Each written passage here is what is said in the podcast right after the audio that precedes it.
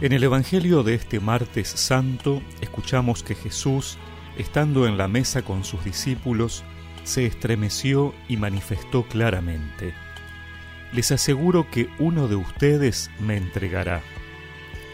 Los discípulos se miraban unos a otros, no sabiendo a quién se refería. Uno de ellos, el discípulo al que Jesús amaba, estaba reclinado muy cerca de Jesús. Simón Pedro le hizo una seña y le dijo, Pregúntale a quién se refiere. Él se reclinó sobre Jesús y le preguntó, Señor, ¿quién es? Jesús le respondió, Es aquel al que daré el bocado que voy a mojar en el plato. Y mojando un bocado se lo dio a Judas, hijo de Simón Iscariote. En cuanto recibió el bocado, Satanás entró en él. Jesús le dijo entonces, realiza pronto lo que tienes que hacer. Pero ninguno de los comensales comprendió por qué le decía esto. Como Judas estaba encargado de la bolsa común, algunos pensaban que Jesús quería decirle compra lo que hace falta para la fiesta, o bien que le mandaba dar algo a los pobres. Y enseguida, después de recibir el bocado, Judas salió. Ya era de noche. Después que Judas salió, Jesús dijo, Ahora el Hijo del Hombre ha sido glorificado y Dios ha sido glorificado en él. Si Dios ha sido glorificado en él, también lo glorificará en sí mismo y lo hará muy pronto.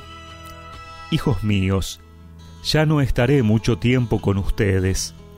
Ustedes me buscarán, pero yo les digo ahora lo mismo que dije a los judíos. A donde yo voy, ustedes no pueden venir. Simón Pedro le dijo, Señor, ¿a dónde vas? Jesús le respondió, A donde yo voy, tú no puedes seguirme ahora, pero más adelante me seguirás. Pedro le preguntó, ¿por qué no puedo seguirte ahora? Yo daré mi vida por ti. Jesús le respondió, ¿darás tu vida por mí? Te aseguro que no cantará el gallo antes que me hayas negado tres veces.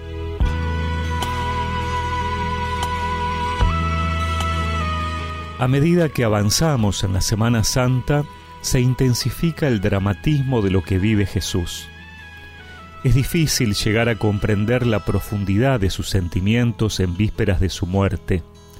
Y es también muy difícil llegar a saber qué pudo sentir su corazón cuando al hecho inexorable de su muerte se añadía la humillación de la traición de los propios compañeros. Es fácil que el corazón naufrague cuando se le añade amargura sobre amargura. El grupo de Jesús, su pequeña iglesia, iba a quedar golpeada por la definitiva ausencia del Maestro, y a esto se iba a añadir la permanente posibilidad de la traición de los discípulos. Jesús no excluye a nadie. La traición no es solamente patrimonio de Judas, lo es también de los llamados discípulos fieles que lo niegan o lo dejan solo. Jesús no pierde el ánimo, a pesar de que presiente lo que significa para el grupo su ausencia y la traición. Y entre contradicciones nos da la lección de que cuando una obra está marcada con la voluntad del Padre, éste se encargará junto con su espíritu, de no dejarla morir, pese a las amenazas. Es la fe en su Padre quien lleva a Jesús más allá de la derrota, y es el saber que hace la voluntad de Dios lo que mantiene viva su esperanza. En esta Semana Santa particular que nos toca vivir este año, podremos ver muchas miserias, traiciones, abandonos a nuestro alrededor y en todo el mundo. Aferrémonos fuerte a Jesús y siguiendo su camino, aprendamos de Él a no desfallecer ante el dolor y la angustia que vivimos en este tiempo.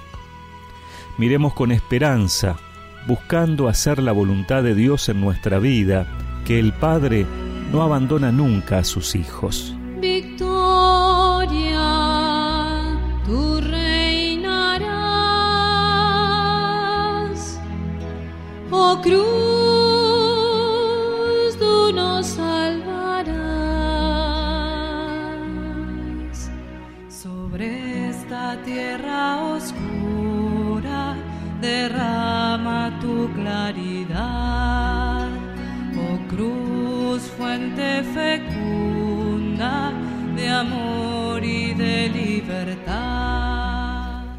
Y recemos juntos esta oración. Señor, quiero aprender a no rendirme ante las dificultades, a no desanimarme ante las traiciones, a poner mi corazón en el camino que me muestras. Amén. Y que la bendición de Dios Todopoderoso, del Padre, del Hijo y del Espíritu Santo los acompañe siempre. Oh